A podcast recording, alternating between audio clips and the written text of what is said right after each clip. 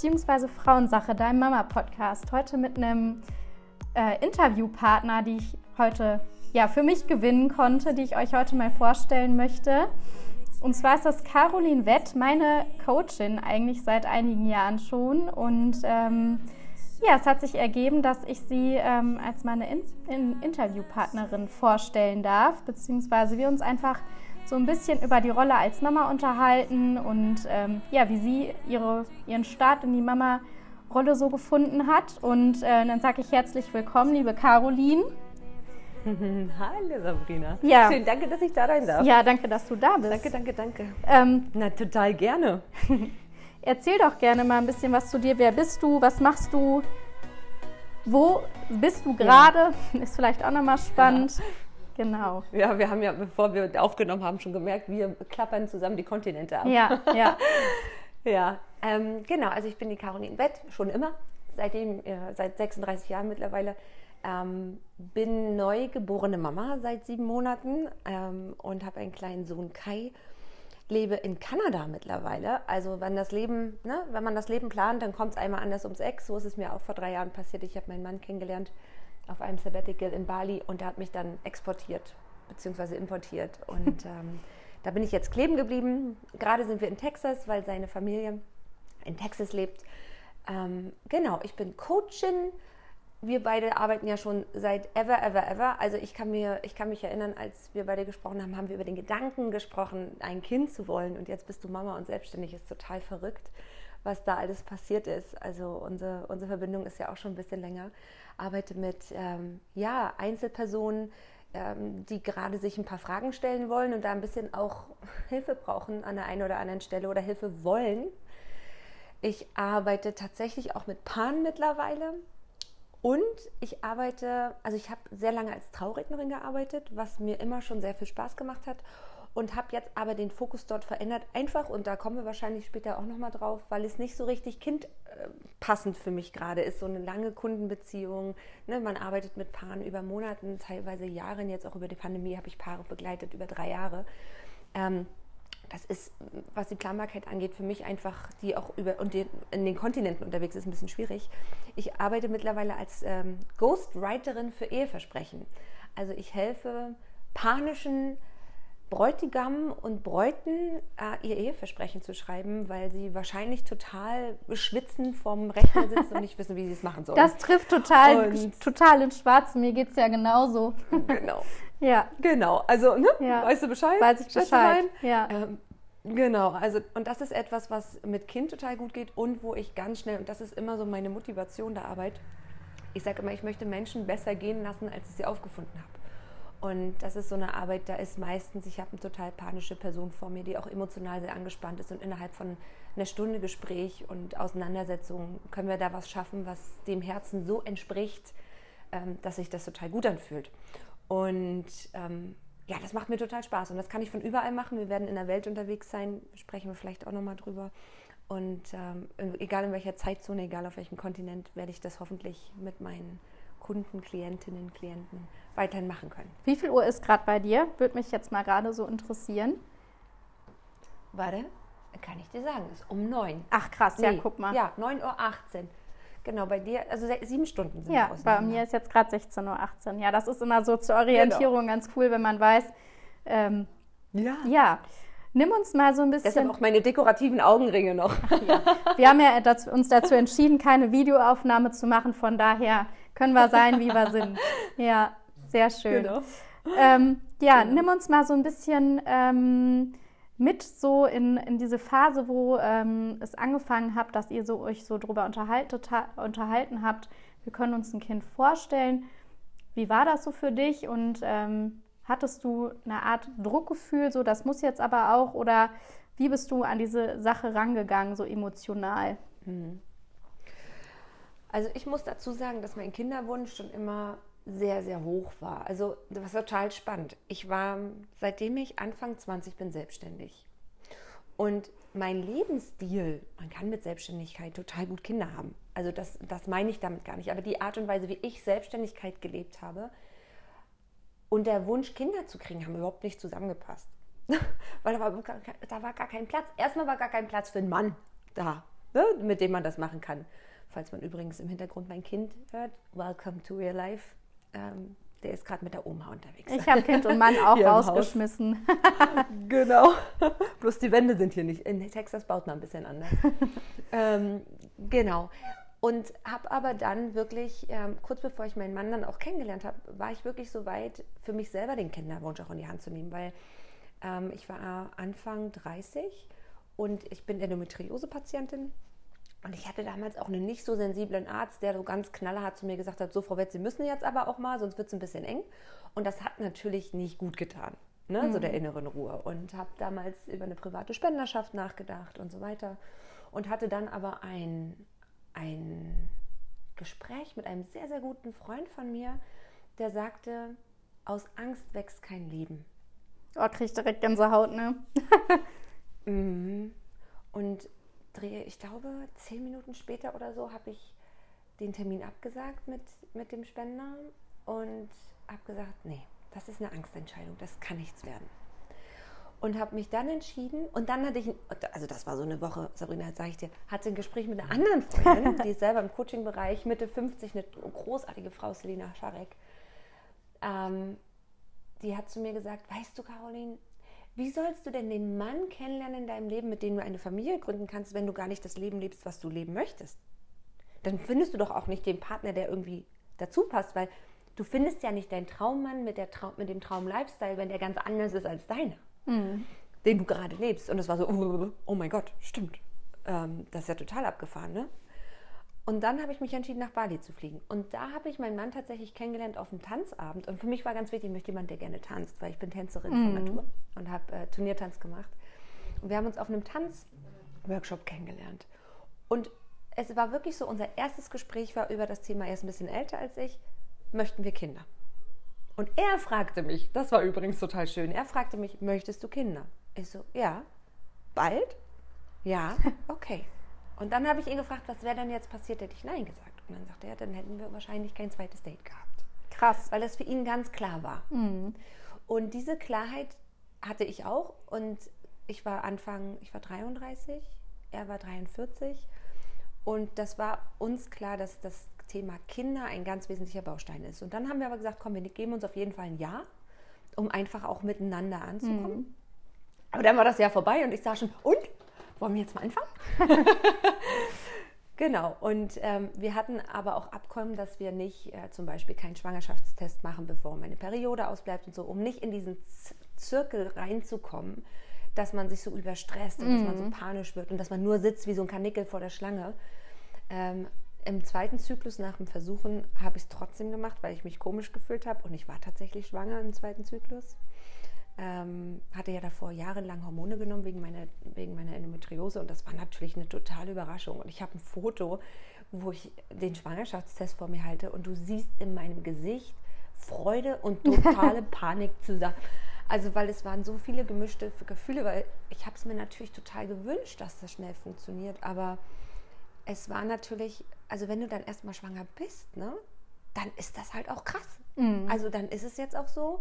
Und in meinem Fall, und das ist für jeden ja individuell und für niemanden, glaube ich, größer oder kleiner, sondern nur anders, hat das auch bedeutet, okay, ich bin jetzt dieser, diesem Land Kanada ganz anders verpflichtet. Ich bin meinem Partner gegenüber ganz anders verpflichtet. Da ist plötzlich ein Verbindungsglied, was mhm. über die Freiwilligkeit hinausgeht. Ne? Und ich kann jetzt nicht einfach mehr sagen, ach nee, Montreal gefällt mir nicht mehr, ich hau einfach ab. Oder na, der Typ ist mir zu anstrengend. Ist er nicht. Ne? Ich, ich, ich reiße aus, so wie ich es in der Vergangenheit gemacht habe. Ähm, und das war, glaube ich, so der einzige, dieses einzige panische Moment in mir. Ne? Ähm, alles andere hat so, boah, geil, geil, geil. Na, und dann kam das erste Trimester, darüber sprechen wir nicht, das ist ja immer sehr, sehr außergewöhnlich.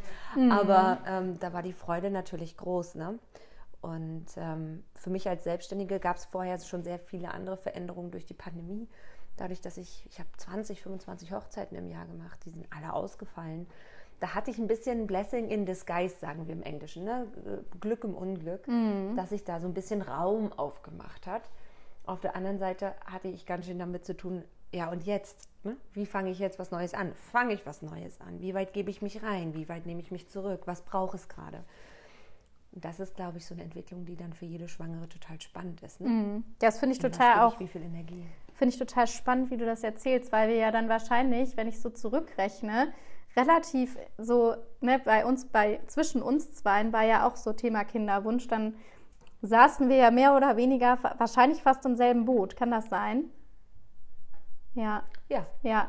Ja, ja. Also, ja, ja, ich weiß nicht, ob du dich erinnerst, aber als wir über deinen Kinderwunsch gesprochen haben, habe ich immer gesagt, ich kann das sehr gut verstehen. Ja, ja, man haut dann ja auch nicht raus, so wie wir, ne, wir sind jetzt gerade dabei genau. oder üben jetzt gerade auch oder wie auch immer, ne? Aber das genau. ist dann nochmal, ähm, macht nochmal mehr so ein Gefühl von, boah, das war total, unser Gespräch war total authentisch so, ne? Ja, voll. Ja, ja. ja. ja. Und das ist übrigens was, was ich durch die Mutterschaft gelernt habe ganz häufig kann man Dinge nicht verstehen, nur weil man sie denkt zu verstehen. Ja, ja. wenn man nicht im gleichen Boot sitzt. Ne? Also wie oft sagt man zu einer Mama, wenn man selber noch keine ist, boah, das muss ja bestimmt ganz anstrengend sein. Aber du hast einen Scheiß von Ahnung, wie mm. anstrengend sowas sein kann, wenn man irgendwie nachts mit einem krummen Rücken sitzt und das dritte Mal stillt, weil irgendwie ja. Mäuschen nicht zur Ruhe kommt. Ja. ja. Ähm, genau. Ja, ich habe mhm. gestern tatsächlich eine Folge ähm, veröffentlicht zum Thema Stillen und da war Thema, wie scheiße weh das auch einfach tun kann, ne? Und was man da für Schmerzen ausgesetzt ist. Also ich wusste das vorher nicht. Mir hat das tatsächlich keiner so gesagt, dass es halt wirklich so schmerzhaft sein kann. Und ähm, ja, da kann man sagen, man versteht es, aber letztendlich sich da hineinversetzen, empathisch sein, was das angeht, das funktioniert halt nicht, ne? Ja, ja. wie auch. Wie auch, genau. Es ist wie auch, ne? Ja. Wie auch. Deshalb. Ja. Mhm. Da macht Mutterschaft humble, sag ich immer. Macht Mutterschaft bescheiden. ja, das stimmt. Das stimmt. Ähm, was würdest du anderen Paaren mit Kinderwunsch raten? Gibt es da irgendwas? Also du hast ja auch schon so ein bisschen gesagt, ne? nicht so wie, ähm, wie der Hase vor der Schlange, dass man dann da ähm, hm. für sich auch vielleicht ein paar Abkommen trifft. Vielleicht nicht an Eisprung plus fünf zu testen oder so. Ne? Also es gibt da ja die verrücktesten hm. Dinge, die man dann tun Total. kann. Ja, also erstmal, ähm, ich habe damals mit meinem Hausarzt darüber gesprochen, als es um diese Entscheidung ging, ähm, eine private Spenderschaft oder sowas zu machen. Und der ist mir sehr nah, auch persönlich. Und der hat einen schönen Satz gesagt. Er hat gesagt, nutze doch die Zeit, die du jetzt hast, um ein gutes Zuhause für dein Baby zu bauen. Und dir so viel Gutes zu tun, wie du kannst, damit du dich damit du auch einladend bist. Und das, ich weiß nicht, ob du dich erinnerst, mhm. das habe ich dir damals auch Ja, auch das gesagt, hat sich ja? in mein Gehirn gebrannt. Ah, genau, sie einladend zu sein für dieses neue Wesen. Und das meine ich spirituell, das meine ich aber auch gesundheitlich, das mhm. meine ich mhm. intellektuell, das meine ich emotional. Ein, ein Grund zu schaffen, warum diese kleine Energie sich uns aussucht. Und das ist natürlich, also mir hat das total geholfen. Ne? Mhm. Und die Zeit des Kinderwunsch zu nutzen, dass man diesen Wunsch genießen kann. Weil so ein Wunsch, ne, so die Desire, Sehnsucht, ist ja was Schönes. Ja? Ist ja eigentlich eine Vorfreude auf etwas. Und ich bin ein großer Fan von Affirmationen. Für mich war mir klar, wir werden schwanger. Mhm. Also mir war das irgendwie klar. Und ich habe auch das nie irgendwie, ich habe das ein paar Mal kritisch besprochen, um das besprochen zu haben um das auch mal ausgesprochen zu haben. Was ist, wenn es nicht klappt? Was ist, wenn wir länger brauchen? Und dann war für mich aber immer total klar, auch in meiner Kommunikation zu mir selbst, mhm. zu meinem Partner, zu anderen. Naja, und wenn wir dann ein Baby haben und also mir wirklich auch ganz natürlich zu sagen, das ist ein natürlicher Zustand. Das heißt nicht, dass es so sein wird, weil wir, wir sehen das. Es gibt genug, genug Eltern, die nicht Eltern werden können. Mhm. Ja? Mhm. Und dennoch glaube ich, dass es dieser Energie, dass diese Energie gut ist, generell mhm. erstmal. Genau. Ähm, ja, natürlich auch Abkommen. Ne? Also ich fand das Abkommen eigentlich sehr, auch wenn ich es gebrochen habe, mit Nicht-Testen vor, vor, vor Periodenausbleib. Aber es war halt der Geburtstag meines Mannes und ich wusste, ich bin schwanger. Ich habe das Gefühl, ja, man weiß, eigentlich weiß man es auch schon, da wenn man es macht. Äh, weiß man es eigentlich ja. schon fast. Und er wusste übrigens auch, als er es gemacht hat, das ist es jetzt. Also das war ganz ja. komisch, da war ein ganz komischer Zustand. Er hat mir danach erzählt, er hat so sein A-Team geschickt in dem Moment. Er hat gesagt, so, mit allem meinem Energie, das ist jetzt, das wird unser Kind. Und dennoch glaube ich, dass das erstmal sinnvoll ist. Und ich glaube, falls das, ich hoffe, dass es hier auch ein paar Männer hören, seht, seht es euren Ladies nach, wenn sie diese Abkommen brechen. Weil ja. Es ist einfach zu intellektualisieren, die ganze Geschichte, und zu rationalisieren. Aber es ist nicht so einfach. Es ist auch emotional auf ganz vielen Ebenen mhm. für die mhm. Frau und für den Mann, ja. Aber ich kann es ja nur als Frau sagen, sehr außergewöhnlich, so eine mhm. Situation. Und da ist man manchmal irrational, da ist man manchmal auch mal dann unfair. Und das hat nichts erstmal mit dem Partner zu tun, sondern das heißt ja auch, Schwangerschaft hat ja auch was mit dir selbst zu tun. Und genau, ansonsten, ähm, das macht schon Sinn, ne? wenn wir wissen, wir wollen ein Kind kriegen, sollte man einen Eisprung nicht verpassen. Mhm. Und dennoch sollte man, finde ich, auch Sex außerhalb des Eisprunges haben. Mhm. Ne? Heißt nicht, dass man, ich weiß, ähm, also ich weiß ja nicht, jeder hat ja ein anderes Maß an sexueller Aktivität, aber man muss ja nicht jeden Tag wie die Kanickel aufeinander hoppen, nur weil mhm. man jetzt das Gefühl hat, oh, wenn ich jetzt nur um Eisprung, dann hat man das Gefühl, man reproduziert nur. Aber so eine gewisse sexuelle Grundladung zu behalten über den Monat, um dann nicht, wenn wir wissen, jetzt könnte es passieren, in so eine awkward Situa Situa Situation zu kommen, wo es dann so mechanisch wird. Ne? Mm. Ich glaube, das ist auch sehr wertvoll, wenn man einfach versucht, da nah aneinander zu bleiben. Ja, und es ist ja, ja auch so und so dann und, schön, ne? ob für Kinderwunsch oder auch nicht. Ne? Ja, naja, ja. bei manchen Paaren halt nicht mehr. Ja. Bei manchen Paaren kann das dann auch anstrengend werden, wenn er das Gefühl hat, er, ne, er wird nur benutzt, wenn sie das Gefühl hat, oh Gott, das machen wir jetzt eigentlich nur so. Dann, mm. Du weißt, wie schnell das Gehirn auch mal mit uns Spielchen treiben kann. Und Sex passiert ja im Kopf. Sex passiert ja nicht nur im Körper. Ne? Ja. Und daher da, glaube ich, Gesundheit reinzubringen und vielleicht ein bisschen auch unsex, also sexueller, aber nicht Geschlechtsverkehr, ähm, äh, Begegnung zu haben, ja, Massagen und so, dass wir uns einfach körperlich da auch nah bleiben über so eine, so eine Geschichte. Ja. Ne? ja. Genau. Weil sowas kann auch mal ein bisschen rütteln, denke ich. Ne? Sehr wertvoll auf jeden Fall, glaube ich. Ja. ja. Meine, ähm, ja. es hören, glaube ich, hier, wenn ich das äh, richtig weiß, auch Frauen zu, die noch im Kinderwunsch stecken oder das vielleicht noch gar nicht so richtig den Kinderwunsch haben, aber sich einfach mit diesen Themen auseinandersetzen. Und mhm. ähm, ich finde, wenn man ähm, ja eine positive Grundeinstellung dem Thema gegenüber sowieso hat und nicht irgendwie ähm, direkt so im Kopf hat, ja, es könnte ja auch nicht funktionieren und mein Körper, also ich habe ähm, ich mit Ovulationstests auch gearbeitet, einfach auch, weil ich einen Überblick über meinen Zyklus haben wollte und habe jedes Mal, wenn ich gemerkt habe, so das funktioniert alles, ne, ich sehe meine Eisprünge und so weiter, hat mir natürlich auch zur Verhütung geholfen, klar. Ist ja, ne, so, sofern du dich gut kennst, ähm, mhm. hast du da auch einen guten Überblick. Aber ich wusste immer so, mein Körper, der macht das schon, der funktioniert. Ne? Ich bin auch Endometriose-Patientin, mir geht es da genauso.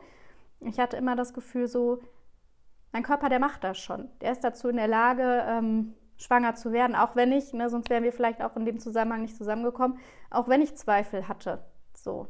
Aber wenn man diese Zweifel hat, entweder man bleibt da drin stecken oder man guckt, wer, wer kann mir denn helfen? Was für Frauen gibt es vielleicht in meiner Umgebung, die da ja den richtigen Background geben können? Sisterhood. An der ja, Stelle absolut. total Sisterhood. Leute, sucht euch Menschen, die wirklich verstehen, weil sie entweder in der gleichen Situation waren, weil sie in der Profession da unterwegs mhm. sind. Das ist was, was ich jetzt auch so merke. Wie viel arbeite ich mit unserer Dula zusammen? Ja, unglaublich. Und wie gut fühlt sich das an? Mhm. Ne? Ganz, ganz, ganz klarer Punkt, auf jeden Fall. Mhm. mhm. Wie hast du dich, äh, was, was hast du in der Schwangerschaft so für dich emotional gemacht? Wie hast du dich auf deine Geburt vorbereitet? Du hast auch gerade schon mal deine mhm. Dula erwähnt. Spannend fände ich auch noch mal zu wissen, wie läuft Hebammensuche in Kanada? Also ist vielleicht für uns nicht interessant, finde ich, aber generell eine spannende Geschichte. Ja. Also ich stand erstmal da mit wirrem Haar, weil ich bin durch den ganzen Immigrationsprozess, habe ich noch keine Krankenversicherung in Kanada gehabt. Und in Kanada ist es so, wenn du nicht über, das nennt sich RAMQ, wenn du über RAMQ noch nicht versichert bist, hast du keinen Anspruch auf eine Hebamme. Weil Hebammen über diese, diese Institution ähm, finanziert mhm. werden und auch in Geburtshäusern nur Hebammen arbeiten. Also ich hätte gerne im Geburtshaus äh, entbunden. Mhm. Das heißt, das Thema war schon mal durch. Und das hat damals ein bisschen Panik in mir ausgelöst, weil das also hier ist es zum Beispiel nicht so, dass du zu deinem Frauenarzt gehst und der macht dann immer der gleiche Frauenarzt, macht die Untersuchung und man mhm. kennt sich so ein bisschen und der sieht so, sondern du gehst zum Ultraschall einmal in die Klinik, da sitzt dann die eine Krankenschwester vor dir, dann gehst du zu einem anderen und machst da deinen Urintest. Also wirst du von den Departments zu Departments hin und her geschickt und du hast deinen Frauenarzt, der sich eigentlich immer nur die Ergebnisse anguckt mhm. und sagt, ja, alles gut. Okay, das war's. den siehst du dreimal. So. Oder die siehst du dreimal. Und dadurch ist es alles sehr unpersönlich, Mhm. was die Schwangerschaft angeht. Das hat mir damals Angst gemacht, muss ich wirklich sagen. Also, weil ich fühlte mich, ich war in Kanada, meine ganze Familie in Deutschland, weit weg von meiner Mama, weit weg von meinen Schwestern, Ja. die alle schon Kinder bekommen haben. Und ich fühlte mich total erstmal alleine und wirklich ein bisschen disconnected. Mhm. Und für mich war dann klar, ich brauche eine andere Gele also einen anderen Weg. Und ähm, ich wusste, dass es Doulas gibt. Und ich bin ja eh so ein bisschen spirimäßig unterwegs und hab, äh, bin allen möglichen ähm, Kannst du mal ganz kurz nochmal erzählen, was eine Dula ist? Für die, die es nicht wissen. Ich glaube, das wissen einige Ja. nicht. Also eine Doula ist eigentlich eine, wie eine Hebamme, aber nicht medizinisch. So würde ich, erkläre Mhm. So ich würde es immer. auch erklären. also eine, ja. genau, eine, eine Geburts- oder auch Postpartum-Begleitung, Schwangerschaft, Geburts-, Postpartum-Begleitung, die nicht aus dem Medizinischen kommt und nicht medizinisch erstmal diese Qualifikation hat oder braucht, sondern ähm, das heißt nicht, dass sie nicht qualifiziert ist. Ne? Viele Doulas kennen sich sehr, sehr, sehr gut aus und haben einen sehr guten Zugang auch zu medizinischen Sachen, aber viel mehr aus der ganzheitlichen Sicht heraus. Ne? Und ähm, so bin ich habe mit tatsächlich mit zwei Doulas gesprochen und das war so hm, ja nett und dann bin ich auf unsere Mika gestoßen und Mika total spannend war eigentlich unser erster Name den wir für unseren Sohn ausgesucht haben So heißt jetzt der Sohn meiner war so. Schwester. siehst du und Mika saß plötzlich vor uns und Mika ist so eine ganz ruhige Person gebürtige Schwedin aber in Israel aufgewachsen und lebt jetzt in Kanada und die hatte einfach genau die Ruhe die ich nicht hatte erstmal Und ähm, in der, ich glaube, 17. Schwangerschaftswoche oder so haben wir uns füreinander entschieden. Und dann habe ich mit ihr einen äh, Hypnobirthing-Kurs gemacht. Das war ganz, ganz toll und sie war auch meine Geburtsdula. Und wir hatten also diese fünfmal drei Stunden eins zu eins Hypnobirthing-Kurs. Dann war sie dreimal noch bei uns so für Pre, Pre-Labor, also so vorgeburtliche ähm, Gespräche. Dann hatten wir noch so einen kleinen Kurs, so, ne, wie rum kann man sich hinsetzen, wie stillt man danach und so. Und sie war unsere erste Ansprechpartnerin. Und das war, das war der Game Changer. Vor allen Dingen, weil mein Mann mit reingesprungen ist. Also hätte ich das nur gemacht, dann wäre das auch hilfreich gewesen. Aber mein Mann hat sich ein Glück total aufgemacht.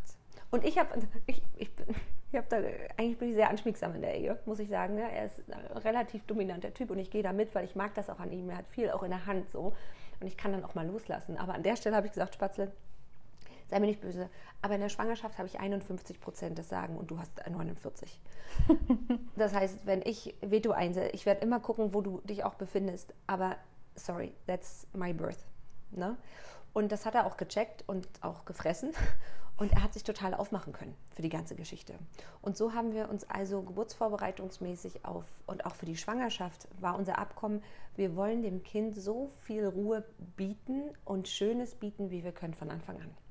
Und ähm, wir hatten da zum Beispiel ein Abkommen von dem Moment an, als ich schwanger war, dass wir an unserer Kommunikationskultur arbeiten. Weil wenn bei uns die Teller fliegen, dann fliegen sie auch mal. In der Schwangerschaft hatten wir einmal eine Auseinandersetzung, wo wir uns dann gegenseitig nach drei Minuten angeguckt haben und gesagt haben, unser Sohn hört mit. Das möchten wir nicht. Lass es uns doch anders lösen. Und das war ganz spannend, das ist so mit dazugekommen. Genau, und dann haben wir, also Hypnobirthing, ich habe dann irgendwelche Bilder gemalt, ne, so Geburtsbilder, die ich mir aufhängen wollte, habe ich überhaupt nicht aufgehangen, aber war schön, durch den Prozess durchzugehen. Wir haben auch ähm, wie Gymnastikübungen gemacht, ja, also um den Körper vorzubereiten, aber viel mehr ging es um emotionale Sachen, ne? Regenbogenmeditation sich angehört, Affirmationen. Was habe ich mir Affirmationen angehört? Affirmation, Affirmation, jeden Abend, jede Nacht, jeden Morgen habe ich meine Affirmation mir reingezogen.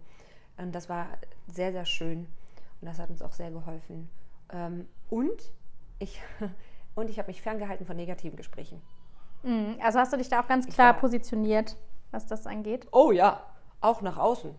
Also wenn jemand angefangen hat, irgendwie über seine traumatischen Be- Geburtserfahrungen zu sprechen, gesagt, Entschuldigung, ich bin gerade schwanger, ich kann an dieser ähm, Diskussion gerade nicht teilnehmen.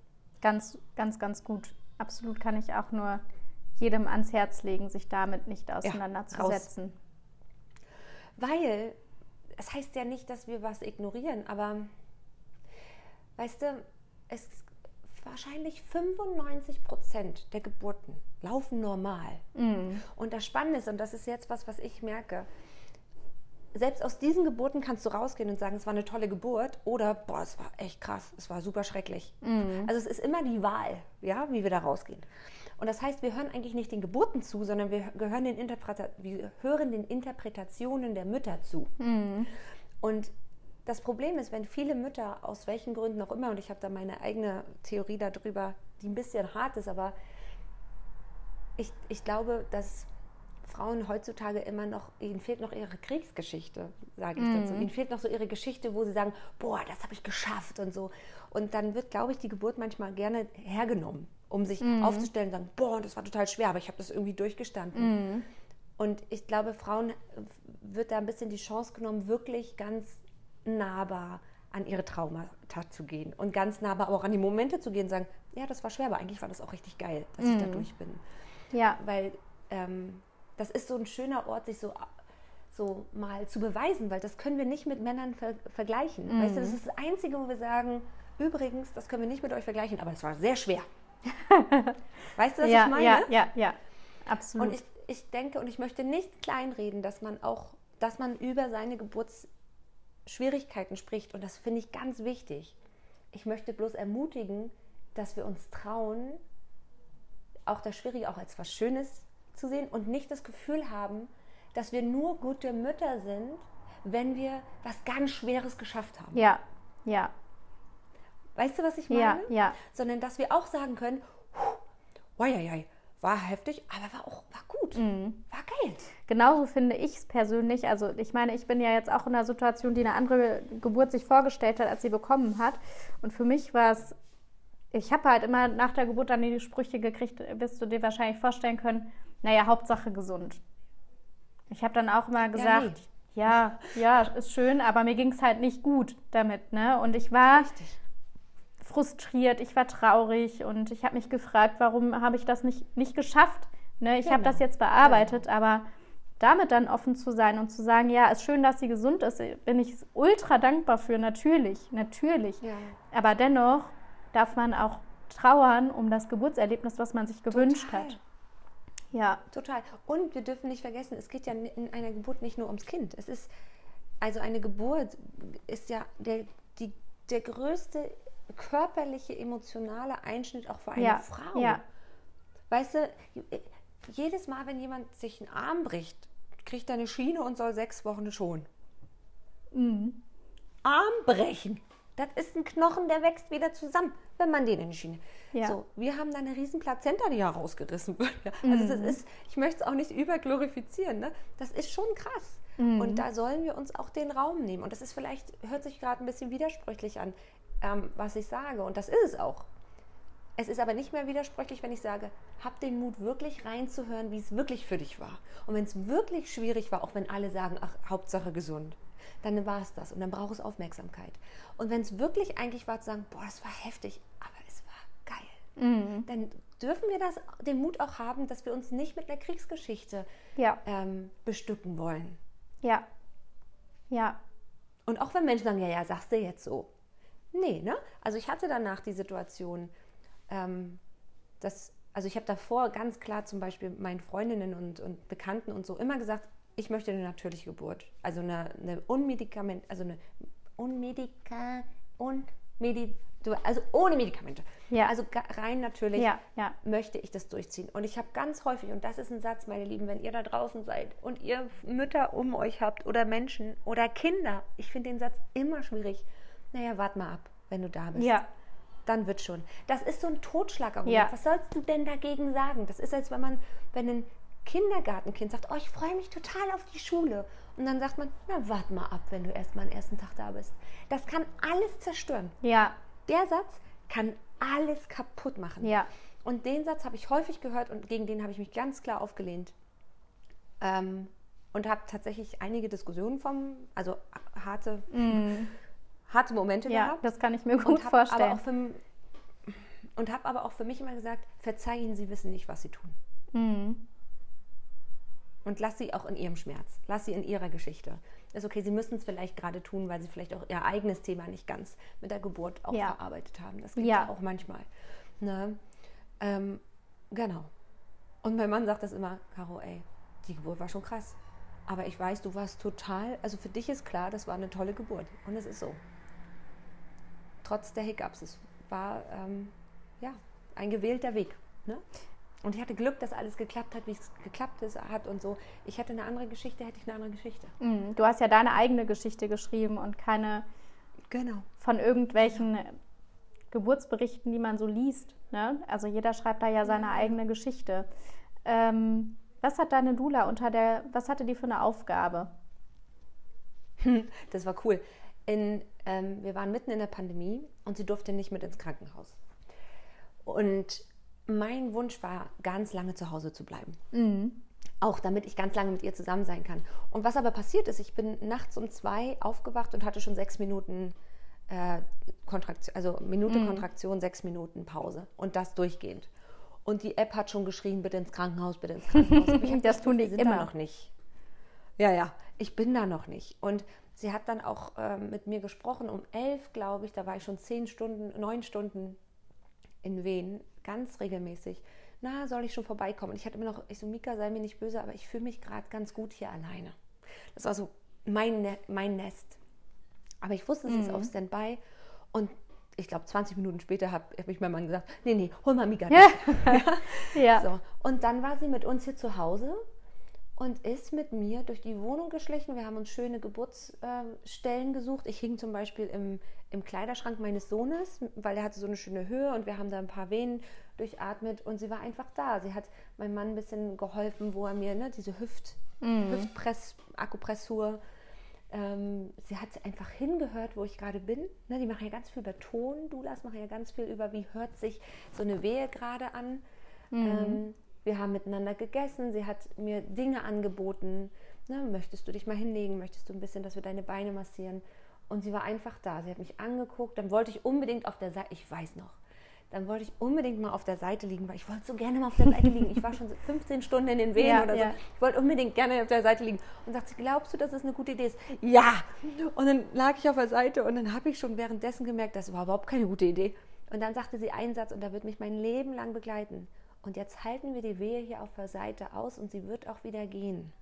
Mhm. Und das war für mich so, okay. Und danach habe ich zu ihr gesagt, das war scheiße, aber es hat sich gelohnt. War schön, mal kurz auf der Seite zu singen. Das war für mich so was, manchmal machst du einen falschen Schritt, der nicht gerade sehr, sehr dienlich war, weil auf der Seite mhm. liegen war in dem Moment überhaupt nicht dienlich für mich.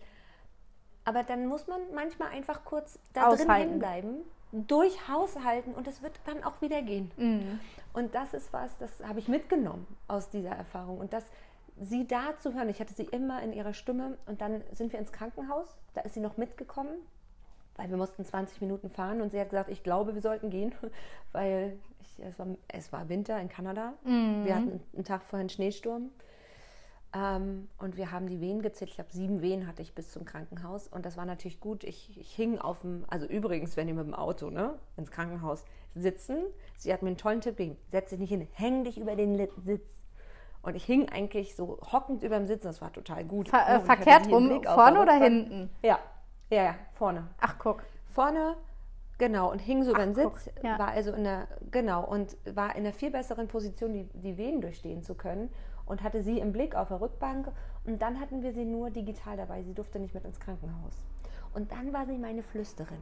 Ich hatte einen Ohrstöpsel drin, Cameron hatte einen Stöpsel drin und sie hörte auch die medizinische, das medizinische Personal, aber das medizinische Personal hörte sie nicht. Mega, mega. Also das ist eine super sagt, Ausgangslage. genau. Und, und die sagten dann immer, ja, und sie müssen jetzt mal hier mal drücken und so, ne? Und sagte, Caro, wir haben noch ein bisschen Zeit, wir können auch noch mit der Geburtsatmung arbeiten, wenn du möchtest. Guck, was so. Und ich hatte immer und sagte manchmal, Mika, was machen wir denn jetzt? Ne? Und hatte sie einfach im Ohr. Mhm. Und das war schön, bis nachher Akku von unseren Dingern hier alle war. Dann waren nachher alle auf laut, aber das war ganz gut, weil dann waren wir nachher in der Austreibungsphase. Und dann haben ein Glück die Krankenschwester und sie wirklich im Team super miteinander gearbeitet. Ähm, und ich muss dazu sagen, mein Krankenhaus, wir haben uns, und das ist wirklich eine Empfehlung, die ich nur aussprechen kann, macht euch Gedanken, welches Krankenhaus zu der Art und Weise, wie ihr eure Geburt haben wollt, passt. Mhm. Und ähm, La Salle, das ist bei uns ein Krankenhaus, die sind dafür bekannt, dass sie natürlichen Geburten sehr, sehr willkommen gegenüberstehen. Mhm. Und die fragen nach einem Geburtsplan vorher, die fragen nach Birth Preferences before. So, ne? Und die nehmen das auch sehr, sehr ernst. Und die haben alle meine Geburtspräferenzen, wo zum Beispiel wir sprechen nicht über Schmerz, wir machen keine Schmerzskalen, sie bieten mir keine Medikamente an, außer wenn es notwendig Mhm. ist. Ähm, sie cutten mich nicht und so weiter. Das haben sie alles eingehalten. Mhm. Und ähm, das war total toll. Das kann ich nur empfehlen. Na, Und nachher war sie einfach nur auf dem, wir hatten sie auf so einem, so einem, so einem Ständer. Ich, ich sah immer auf dem iPad ihr Gesicht und sie saß nur da und nickte mir immer zu. Und sagte, hm, es geht, ne? Und als es dann kritisch wurde, weil ich hatte auch einen Moment, ein bisschen kritisch war in der, in der Geburt, dann sagte sie so, Caro, jetzt. Und dann, als sie dann auch sagte, so, Caro, jetzt, wusste ich, okay, jetzt müssen wir. Ja. Und genau, ja. Ja, das hört sich doch total toll an. Also das heißt, die Frage, ob sich äh, Geburt, Realität und Vorstellung auseinandergingen, lässt sich ja so dann eigentlich auch gar nicht mehr so richtig beantworten, ne? weil du deine, eigenen, deine eigene Geburtsgeschichte geschrieben hast. Hm. Also ich kann, ja, ich konnte mir schon nicht vorstellen, wie sich das anfühlt. Ja, Also so Ja, dieses sicher, klar. Gefühl von wen, meine Herren, also das ist schon ist ordentlich. interessant. Und ich dachte, ja, ja, aber, und das war für mich spannend, ich hatte ja eine sehr lange Geburt, äh, 24 Stunden, die ja von Anfang an mit, mit sehr engem Venenabstand und nachher war es wirklich jede Minute über Stunden hinweg. Für mich, als dieses Kind dann geboren war, wusste ich, ich habe das überlebt, so wie ich wollte, also kann ich das nochmal machen. Sehr schön. Das war für mich klar. Das haben wir überlebt, das war echt krass. Aber wenn wir es einmal können, zweites Mal wird eh leichter, kriegen wir schon hin. Mhm. Und da habe ich dann gemerkt, dass mein Training, mein mentales Training, sofort wieder ge, ge, ge, eingekickt ist zum Thema Vorbereitung auf eine eventuelle zweite Geburt. Dass ich gar nicht erst so ein, so, ein, so ein Trauma sich aufbauen lasse. Oh Gott, das war so schlimm und kann ich das nochmal? Das war sofort entschieden für mich, das lasse ich gar nicht zu, sondern hey, das haben wir durchstanden und hm, das, das, das kriegen wir auch nochmal hin. Mhm. Ich würde es wieder natürlich machen. Ich würde es wieder ohne Medikamente versuchen, wenn es äh, möglich ist. Und ich weiß, ein zweites Mal, also wenn man einmal 24 Stunden so ein Kind rausgeschoben hat, das zweite Mal wird bestimmt ein bisschen kürzer. Ja, Darauf das ist ja ich auch. mich jetzt einfach mal. Das ist ja auch eigentlich, wenn man, ne, wenn man sich so die Statistiken anguckt, ist das ja auch so, ne? Na, Weil ja einmal auch schon mal ein Kind durch den Geburtskanal durch ist, ne? Der Körper, der, der Genau. erinnert sich ja auch, der vergisst ja nicht, ne? Das darf man ja nicht Richtig. vergessen. Und das an die erst, alle erst, erstmals Mamas. Die harte Arbeit machen wir. Alle, die mehr haben wollen als eins, die harte Arbeit machen wir am Anfang. Und dann Ja. wird es besser. Ja, Ist doch geil. Mega. Wir wissen in der Schwangerschaft so ein bisschen, was auf zukommt. Wird vielleicht ganz anders, aber zumindest haben wir schon mal eine Idee, wie wir sind, was wir brauchen, was wir vielleicht auch mehr gebraucht hätten in der ersten Schwangerschaft und uns nicht gegönnt haben Ja. oder so. Ja.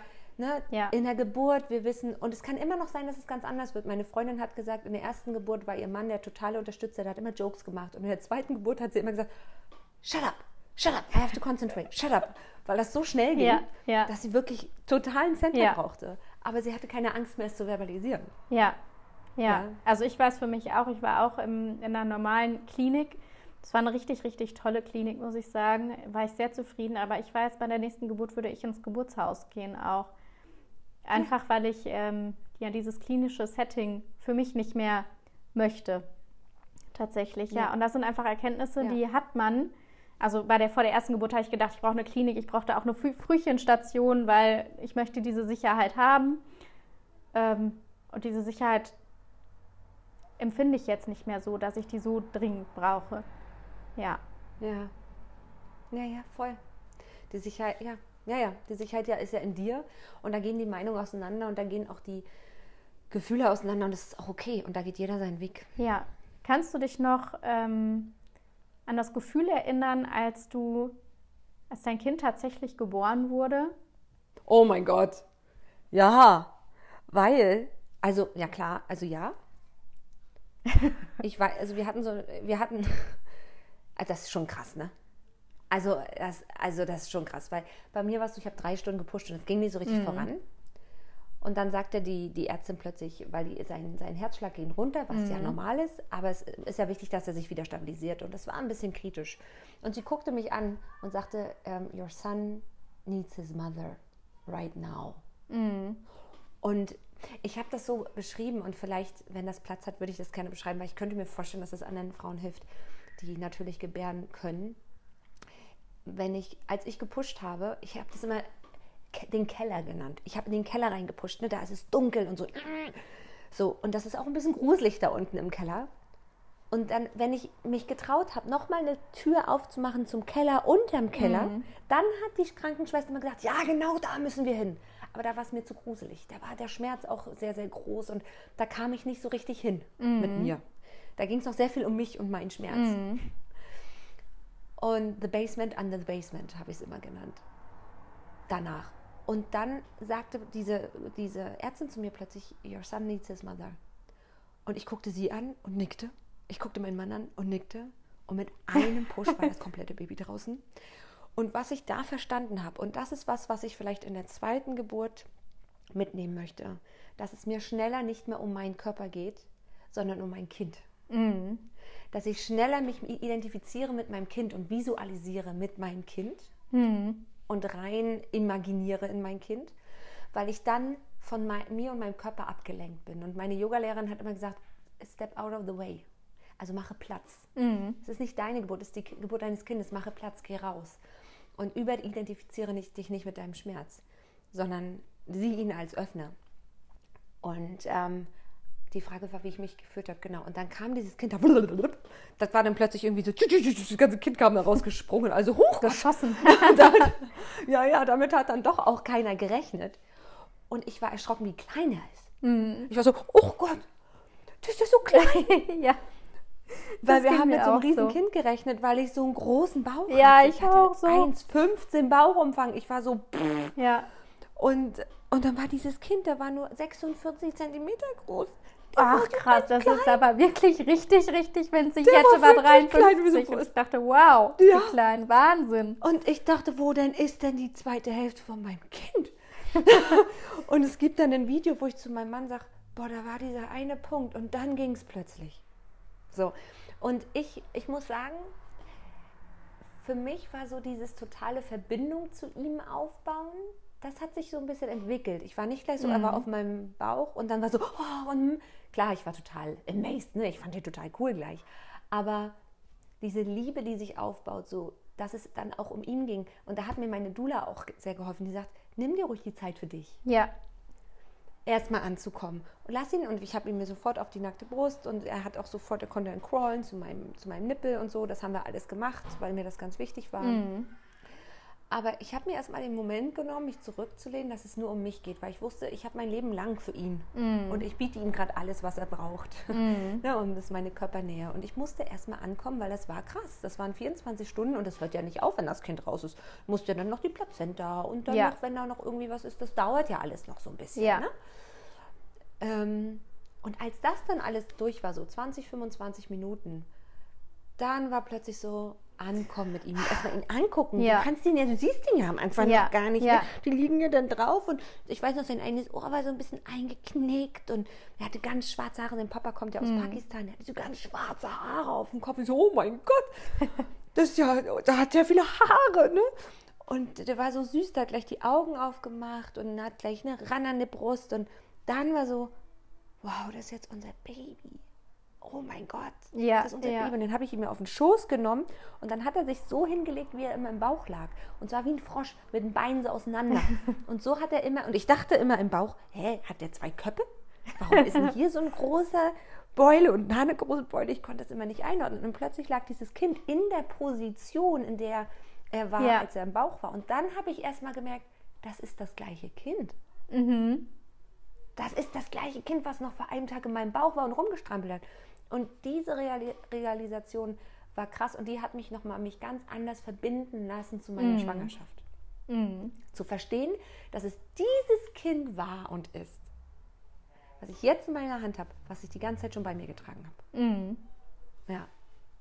Ah, total. Also So das ist schon schön. außergewöhnlich. Ja, ja. Ja. Oh Mann, so eine Geburt ist schon echt krass. Das ist ja schon Mutter Wahnsinn. und Vater ne? geboren, ne? Ja, absolut, absolut. Also bei uns war das ja so, dass äh, mein Partner unsere Tochter direkt auf die Brust gekriegt hat nach der Geburt. Und ähm, ich glaube, von es wird immer so ein bisschen suggeriert, dass du dein Kind auf den Arm nimmst und dann also diesen Gefühlsrausch hast und sofort absolute Liebe spürst. Aber ähm, das ist ja im ersten Moment auch gar nicht so. Ne? Manche Frauen haben einfach noch mit Manche Schmerzen, schon. manche schon, Manche manche, nicht, ja, genau. Ne? Aber was ich sagen möchte ist, dass man sich nicht wundern muss, wenn es eben nicht so ist. Ne? Und dass man da auch. Ganz ehrlich, es geht da nicht nur ums Kind. Du hast den, Ja, die krasseste ja. Erfahrung deines Lebens Eben. gerade hinter dir. Ja, und das ist ja tatsächlich auch eine Grenzerfahrung, ne? das muss man auch einfach sagen. Na. Emotional, körperlich ist es eine absolute Grenzerfahrung. Na, und mein Mann hat nur gesagt, Alter, was da auch an Blut und so auch rauskam. Mhm. Ne? Das wird ja so aufgefangen. Da hat er sich total Sorgen gemacht. Er so, Gott, wie, wie hält das meine Frau gerade Mhm. aus, dass sie so viel Blutverlust hat? Und dann isst man ja zwischen den Wehen auch nicht so gut, wie man sonst Mhm. essen würde. Ne? Und trinkt nicht so gut. Das heißt, du bist ja auch in einer Anstrengung. Und jede Geburt ist ja anders. Eine Bauchgeburt, Mhm. eine vaginale Geburt, die haben ja so ihre eigenen, aber auch eine Bauchgeburt. Ne? Äh, Das ist ja äh, auch ein ein Eingriff, der ist ja sehr, sehr groß. Ne? Mhm. Again, ne, bei so einem Arm wird gesagt, huh, schon nicht, aber da wird einmal wirklich, ne, Ja, so. Und da darf es auch ein bisschen um uns als Mamas gehen. abs Das ist muss es, muss es. Also es Muss ist ja es. immer, also es ist ja die Verbindung zwischen Mutter und Kind. Und beide müssen sich finden Ja. und beide brauchen, also das ist jetzt auch die Überleitung, die hast du schon gestartet. Ähm, beide brauchen diesen Raum und brauchen die Zeit, um sich kennenzulernen und beide müssen regenerieren. Ne? Es ist nicht nur das Kind, was auf der Welt ankommen muss, was Ja. klarkommen muss, es ist vor allen Dingen auch die gesamte Familie eigentlich, die erstmal, also auch der Mann hat was zu verarbeiten. Der hat ja auch ein Na, absolut krasses Erlebnis gehabt. Die Frau, der Mann, da ist äh, Wochenbett gilt ja im Prinzip für alle. Ja, mein Mann hat gesagt, das war das Krasseste, was er je erlebt hat. Ja. Ja. Und wir haben danach ja ein Glück auch, auch noch Termine mit unserer Dula gehabt und ich kann das jedem nur empfehlen. Holt euch jemanden ran, mit dem ihr sowas Mhm. aussprechen könnt danach. Wie oft sind wir mit Mika durch diese Situation, wo der Herzschlag runter ist? Wie oft sind wir durch die Phasen der, der Geburt nochmal gegangen, wo mein Mann plötzlich Angst um mich hatte, um, damit wir das loslassen können. Und ich habe gemerkt, vom Meeting zu Meeting konnte ich diese Ängste, die sich da aufgebaut haben, die ich mitgenommen habe in ins Wochenbett, loslassen, immer loslassen. Aber wir brauchen Menschen, mit denen wir reden Absolut, können. Es geht ja. nicht darum, das alles mit sich selber auszumachen. Nie, nowhere, nirgendwo auf der Welt wird Geburt mit sich selber ausgemacht und Wochenbett. Ja. Und je mehr wir in die Ursprünglichkeit gehen, desto weniger müssen Frauen das mit sich selber ausmachen. Und je mehr wir in die Industrialisierung gehen, desto mehr glauben Frauen, sie müssen das alles mit sich selbst klarkriegen. Und bloß nicht um Hilfe fragen und bloß Genau, nicht Mama zu sich genau, nach Hause holen, ja. die kocht und wäscht. Nee, nee. Und das finde ich so, wir hatten unsere Mütter.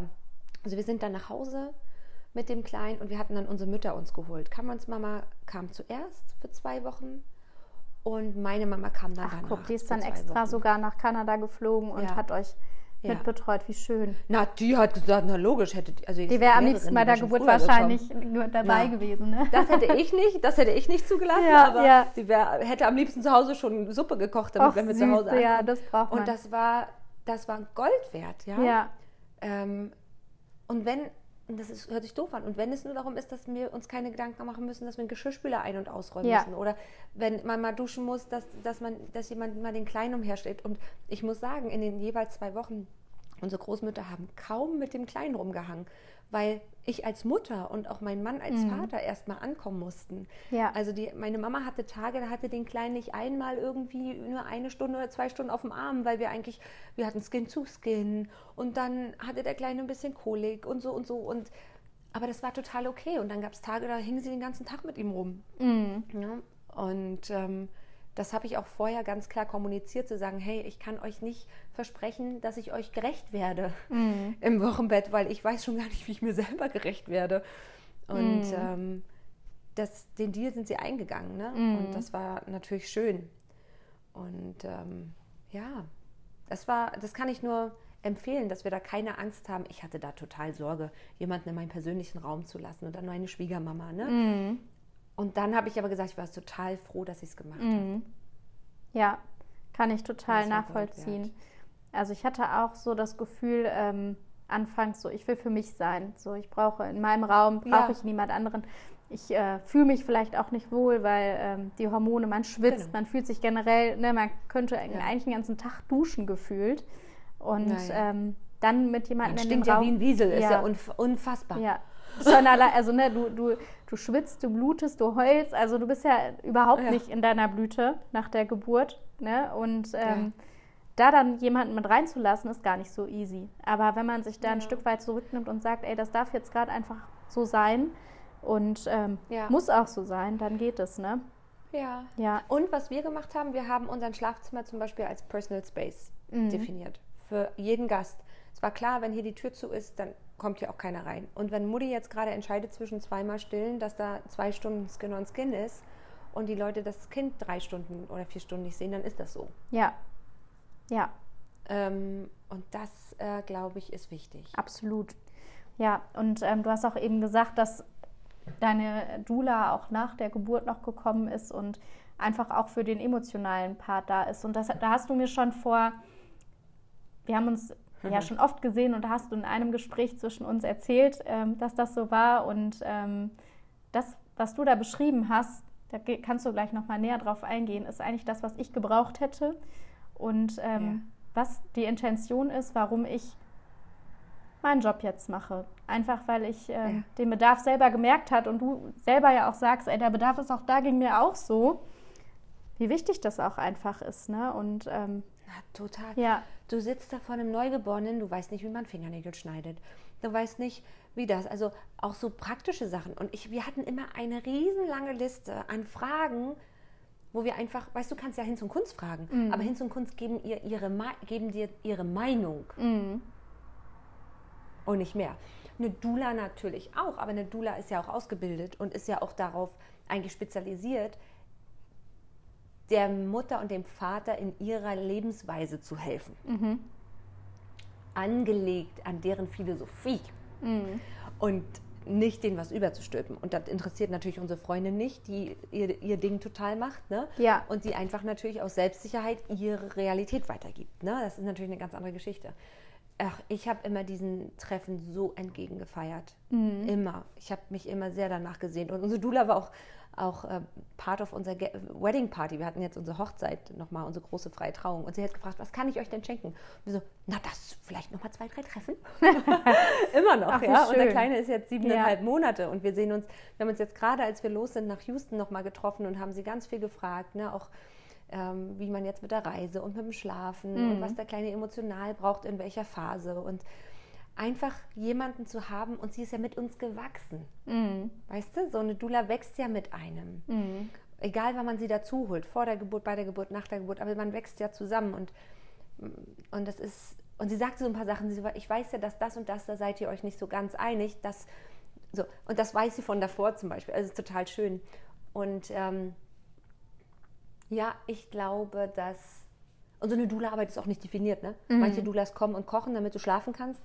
Manche Doulas, wie zum Beispiel Mika, die kommen und wir haben immer gesessen und geredet, weil wir einfach ganz viel wissen wollten. Das ist total unterschiedlich. Ja. Was es halt gerade braucht, ne? Genau, ja.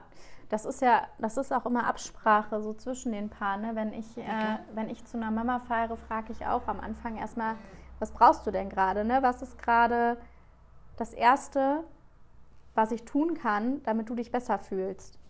Ne? Und das ist Ja. äh, gemeinsam Tee zu trinken oder das ist auch zu sagen, ey, wir gehen einfach mal raus und laufen eine Runde. Und vielleicht reden wir auch gar nicht miteinander, aber ähm, ich bin dann einfach Ja. da. Ja, Ja. Oder du nimmst mal den Lütten oder die Lütte ein bisschen, dass, dass die Mama kurz duschen gehen kann. zum Beispiel. Ja, Oder so, ne? ja, ja. Also, ähm, und da, und da erlaub, müssen wir uns auch als Mütter das erlauben, ne? dass man so die primären Wünsche nicht unterschätzt. Dass man denkt, oh naja, jetzt, jetzt kommt sie hierher und jetzt kommt sie extra hierher und ich will erst mal duschen. Ja, genau. Richtig. Ja, Ne? ja. Ja. Also sonst spricht man ja so oft davon, irgendwie das Ego zurückzunehmen und ähm, ja, sich selber auch zurückzunehmen. Und genau das ist ja das im Wochenbett, was es genau nicht ist, ne? sondern sich selber Ja. in den Fokus zu rücken neben dem Kind und zu sagen, ich gucke jetzt gerade, was ich brauche und nicht, was Oma, Opa, Oma, Opa, Tante, Onkel oder sonst wer möchte. Das spielt in dem Moment überhaupt gar keine Ja. Rolle. Also ich glaube, das Ego-Spiel ist da ein bisschen gefährlich, weil das Ego kann ich auch aus dem Bett raustreiben. Ne? Also ich glaube, es geht schon darum, das Ego zurückzustellen, weil das Ego Ja, kann ja, nicht genau, das geht ich, nicht ja. und es kann es nicht machen, sondern wirklich raus. Ego hat ja auf Persönlichkeitsebene und rein wirklich in diese primäre Bedürfnisse auch der Seele und Seele ist ja verbunden mit der Körperlichkeit und so. Mal rauszugehen und zu sich zu fragen, wenn es keine Erwartungen an mich geben würde, was würde ich jetzt tun? Was würde ich jetzt brauchen? Nach was würde ich jetzt fragen? wenn ich niemanden enttäuschen könnte, wenn ich mich niemand kritisieren könnte, was würde ich jetzt tun? Nach was würde ich jetzt fragen? Wen würde ich nach Rat fragen? Mm. Und diese Was wäre, wenn Fragen helfen da immer total, finde ich. Ja, ja. So schön. Vielen Dank für, ja. für das, was du so erzählst. Ähm, ich würde jetzt gerne einmal so ähm, in den aktuellen Bereich kommen. Wie fühlst du dich in deiner Mama-Rolle angekommen? Wie, wie ist es für dich? Ähm, hm. Wie kann ich mir Caro als Mama vorstellen? Total spannende Frage. Hm. Ich liebe Mutter sein. Also ich liebe es, mit meinem Kind zusammen zu sein und so. Und ähm, ich liebe es, dieses Kind irgendwie aufwachsen zu sehen und zu sehen, dass ich, irgendwas in mir es geschafft hat, einen Mensch zu kreieren, der sein eigener Mensch ist. Das ist total krass. Mhm. Also das hat mehr als mir in meiner Power, hat mir nochmal bewusst gemacht, was wir fähig sind zu kreieren. Ähm, was ich spannend finde, was ich sehr herausfordernd finde an der Mutterschaft, und das ist nach wie vor so und das wird, glaube ich, gerade sogar noch ein bisschen schwieriger, weil natürlich so ein Kind mit sieben Monaten, der fängt jetzt an, auch zu wissen, was er möchte, was er nicht möchte und er braucht Stimulation mm. und so, ne? Ähm, so dieses zerschredderte Gehirn. Also so dieses, man ist mal zehn Minuten dann da im Kopf, dann zehn Minuten da und diese langen Phasen von einfach sitzen und denken können. Was ich finde, ist in, der, mhm. in, der, in der Schwangerschaft schon schwierig, weil da kommt der Körper dazwischen und sagt auch schon, nee, denken ist nicht. Fühlen ist jetzt angesagt. Moment, warte mal kurz. Das ist. genau. Das ist in der Schwangerschaft, äh, finde ich, auch schon so, dass man das manchmal hat. Aber dieses zerschredderte Denken, das finde ich ein bisschen herausfordernd. Und ich muss sagen, ich priorisiere ganz anders. Also ich kann viel leichter Nein sagen zu Dingen, die mir nicht mehr, nicht mehr ähm, dienlich sind. Mhm. Ähm, ich kann viel klarer aussortieren und viel klarer spezifizieren, in was ich meine Energie reingeben möchte. Und dennoch habe ich das Gefühl, ich kriege an manchen Tagen einfach überhaupt nichts geschafft. Ja? Weil Mutterschaft heißt eigentlich mhm. auch drumherum manchmal nicht so viel schaffen, sondern präsent sein, ne? was ich finde ich auch einfach total wichtig mhm. ist, präsent da zu sein für das Kind und mal nicht zu schaffen, sondern genau den anderen Weg zu gehen. Und äh, ja, wir wachsen miteinander und ich habe einen sehr, sehr involvierten Papa, was total schön ist. Wir haben auch eine sehr diskussionswürdige Entscheidung, glaube ich, und das wird wahrscheinlich auch unter deinen Hörerinnen und Hörern so sein wir haben ihn in eine Einrichtung morgens immer mal für zwei Stunden ähm, in so eine, wie eine Kinderkrippe. Mhm. Und für mich als deutsche Mama ist das sehr früh, ja, auch kulturell gesehen ist ja, es ja, glaube ja. ich, äh, uns nicht so. Und ich habe mir aber mein Kind angeguckt und der geht total drauf mhm. ab, mit anderen Leuten zusammen zu sein, auch ohne mich. Mhm. Und im Anbetracht der Lage, dass wir keine Familie in Kanada haben und ähm, er einfach auch gar dadurch nicht so viel anderen Input hat als nur mein Mann und mich. Und ich weiß, am Anfang brauchen die Kinder nur die Eltern und so. Mhm. Aber er das gut verträgt und er da total Spaß hat, dachte ich, okay, wir geben ihm das. Und das machen wir. Dann bringt er natürlich im Moment jeden mhm. Rotz und jeden Schnupfen mit nach Hause. Macht er aber auch super. Er ist super, ist, mega. Hat er, hat, hat er später nicht. Richtig, ne? Und hat so seine zwei, drei Stunden, wo er dann mit den anderen Kindern da sitzt und sich Sachen abguckt und mit der Erzieherin sich total gut versteht und hat richtig Spaß da. Das sieht man, wir kriegen immer Fotos zugeschickt mhm. und ähm, kriegt da seinen ersten Mörchenbrei und da helfen die uns auch so ein bisschen das Thema Solids irgendwie mit reinzubringen. Also Essens, äh, so, so, solides Essen zu starten. Ja. Genau. Ähm, Genau, und jetzt äh, bereiten wir uns auf unsere große Reise vor. Wir gehen auf Weltreise mit Kind im Oktober. Also in zwei Wochen machen wir uns auf, auf den Weg. Einmal rund um die Welt mit ihm für sechs Monate. Und wow.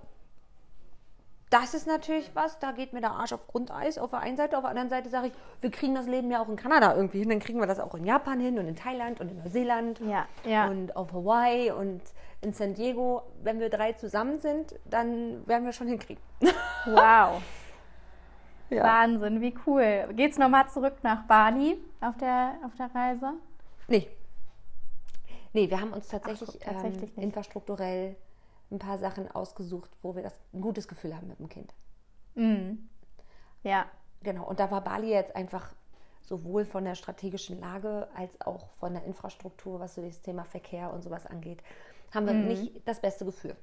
Ja. Obwohl es gibt ja auch Kinder auf Bali, aber für uns als westliche Eltern dann, ne, und wir ja. haben Backpack dabei und so, da fühlen wir uns in unseren Destinationen doch besser. Wie cool. Richtig schöner Plan. Mhm. Ist auch ähm, Thema Reisen war ja bei uns auch groß und ich finde es so toll, wenn man einfach ja. ähm, den Kindern auch schon so früh mit auf dem Weg irgendwie was, also man gibt ja Kindern, egal wie alt die sind, was mit auf dem Weg, ob die sich am Ende daran erinnern können oder nicht, ne? Aber ähm, wahrnehmen tun sie es trotzdem und wenn man die Möglichkeit Na, hat. Und es macht hier im Gehirn was. Also ne, die ersten drei Jahre mhm. sind ja so wesentlich und wir haben so die, die Hoffnung, dass, dass es ihn mit schärft. Also dass es ihn mit, mhm.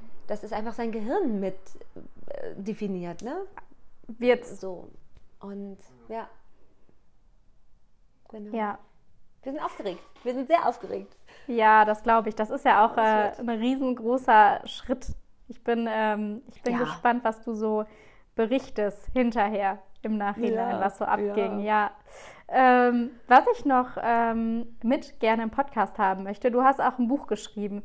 Ähm, mhm. Das würde ich gerne auch mit aufnehmen in den Podcast. Kannst du kurz einmal so ein bisschen was dazu erzählen? Warum hast du ein Buch geschrieben und äh, wie heißt das? ja, das Buch ist jetzt mittlerweile schon drei Jahre alt, glaube ich. Heißt Strahlend Grau. Ähm, Strahlend Grau, weil das war so damals mein Zustand. Nach außen ich muss dazu sagen, als jüngste von sieben Kindern war meine Aufgabe in der Familie, ich war das Sonnenscheinkind. Ne? Jede, jedes Kind hat ja mhm. seine Rolle. Es gibt ja keine Rolle zweimal in so einem Familiensystem. Und meins war der Sonnenschein. Und ähm, das habe ich mitgenommen, egal wie schlecht es mir auch mal ging in meinem Leben. Meine Außenwelt hat es eigentlich nie so wahrgenommen. Also nicht, weil die Außenwelt blind ist, sondern weil ich das Thema ganz gut im Griff hatte, ego-technisch. Und äh, ich habe damals 2016 mit einem Burnout gekämpft nach meiner ersten Selbstständigkeit und war neun Monate wirklich ganz schön, ganz schön am Rotieren, um mich wieder hinzukriegen. Mhm. Und habe über diese Phase und über meine Genesung und in meiner Genesung dieses Buch geschrieben über Fragestellungen, die mir geholfen haben, wieder auf die Beine zu kommen. Und ähm, ja, es hat 16 Kapitel, 22, 16 eins von beiden. Und alles sind äh, in Fragen unterteilt. Ich ne? meine, die mir geholfen haben. Sind's. Ja, ne? 22. Genau, du siehst. genau, und das kann man tatsächlich auch immer noch bestellen. Man muss es über E-Mail bestellen, weil ich habe das ganze Shopify und so habe ich alles nicht mehr. Ich habe alles ein bisschen reduziert. Ich versuche gerade mein Leben ein bisschen zu minimalisieren. Also man kann es über eine E-Mail bestellen, wo man dann bitte die Adresse, wo es hingehen soll und dann schicke ich ein PayPal. Meine Mutti verschickt es dann. Also ich bin nicht Amazon, sondern ich bin ein kleines Einmann-Thema. Ähm, man kann sich auch als Audiobuch anhören äh, über all die großen äh, Anbieter. Mhm. Tatsächlich teilweise auch für umsonst. Ich finde es ähm, zum Lesen ganz schön, weil es ist verbunden mit einem äh, Kunstprojekt. Da gibt ganz viele schöne Fotos drin. Ja, von, es lohnt sich in, ähm, in ja, Haptik ganz in der Hand zu haben. Ja, und es ist die zweite Auflage jetzt. Das heißt, sie ist nochmal anders in der Druckqualität äh, übrigens. Und es sind ganz talentierte Fotografinnen, die alle sehr gute Freundinnen in meinem Leben sind. Und die haben ein paar Sachen wirklich aufge, aufgegriffen. Ganz unbeschreiblich. Also ganz schön. Genau.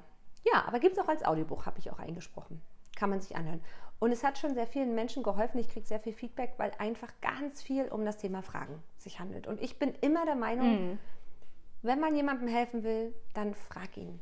Frag ihn, frag ihn und sei wirklich interessiert an seiner Meinung und nicht nur an deiner eigenen. Ja. Fragen. Ja. Ja. Ja, vielen, vielen Dank. Das war so schön. Ich freue mich. ich freue mich, das, äh, sehr gerne. das zu teilen. Ja, und ich wünsche dir sehr gerne. für deine Reise und für euch, für deinen Mann und für, für den Kai alles, alles Gute. Dankeschön, Dankeschön. Ich äh, wünsche euch das äh, Gleiche und eine tolle Hochzeit und äh, weiteres Wachsen. Ich bin ja an deiner Seite. Genau, und, ja. Äh, ich darf es ja beobachten. Das finde ich ja immer ganz schön. Ja, ja, ja, genau. Und an alle ja. Muttis und werdenden ja. Muttis da draußen, es wird genau den richtigen Weg gehen. Und ähm, manchmal ist es nicht nur das Was, sondern auch das Wie und wie wir es anschauen und was wir daraus mitnehmen und was wir daraus mitnehmen wollen, was uns natürlich auch Stärke geben kann. Das ist so mein Learning aus der gesamten Geschichte. Ja. Vielen Dank. sehr gerne, sehr gerne. Ja, das war die Folge mit der lieben Caro. Ähm, ja, ich bin äh, ganz beseelt und freue mich sehr, dass wir so ein gutes ähm, Gespräch hatten. Und ähm, ja, ihr findet das Buch, die Webseite, wie man Caro erreichen kann. Ähm, falls ihr irgendwie ähm, eine Ehegelübde braucht oder auch sonst ähm, ja, mehr über Caro wissen wollt, verlinke ich euch alles in den Show Notes. Guckt da gerne rein. Und äh, ja, wie immer findet ihr auch meine Webseite und meine Links ähm, in, der, in den Show Notes. Und ähm, dann freue ich mich, wenn wir uns nächste Woche wieder hören und melde dich auch gerne, wenn du ein kostenloses 15 Minuten Erstgespräch hast oder auch Bedarf hast, Unterstützung brauchst in deinem Wochenbett und jetzt sagst, ähm, nach dem Interview vielleicht auch, ich nehme mir jetzt jemanden an die Seite, dann melde ich gerne, dann ähm, können wir da sicherlich zusammenkommen. Genau. Ich wünsche euch noch eine schöne Woche.